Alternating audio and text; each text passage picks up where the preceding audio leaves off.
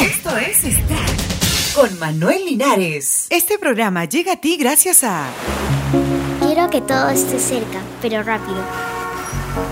Cuando, cuando escucho me gusta porque hace bulla y se mueven los colores. Y también hay varias cosas para ver. Entra a manuel-linares.com, otro sitio web. Cusco vibró con el primer concierto del Expo Rock 2008. Más de 18.000 personas disfrutaron el sábado 28 de junio en el Jardín de la Cerveza del Cusco con el Movistar Expo Rock 2008, que tuvo a las mejores bandas nacionales comprobando que el rock peruano no pierde vigencia y crece en oportunidades con los nuevos géneros musicales.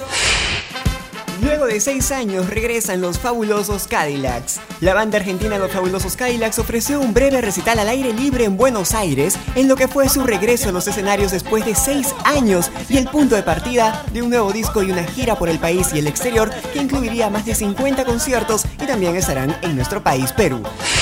La cantante Amy Winehouse será inmortalizada en Museo de Cera de Londres. La cantante de soul británica Amy Winehouse de 24 años será inmortalizada en el Museo de Cera de Londres con todos sus tatuajes y su peinado estrafalario, anunció el lunes una fuente del Museo Madame Tussauds.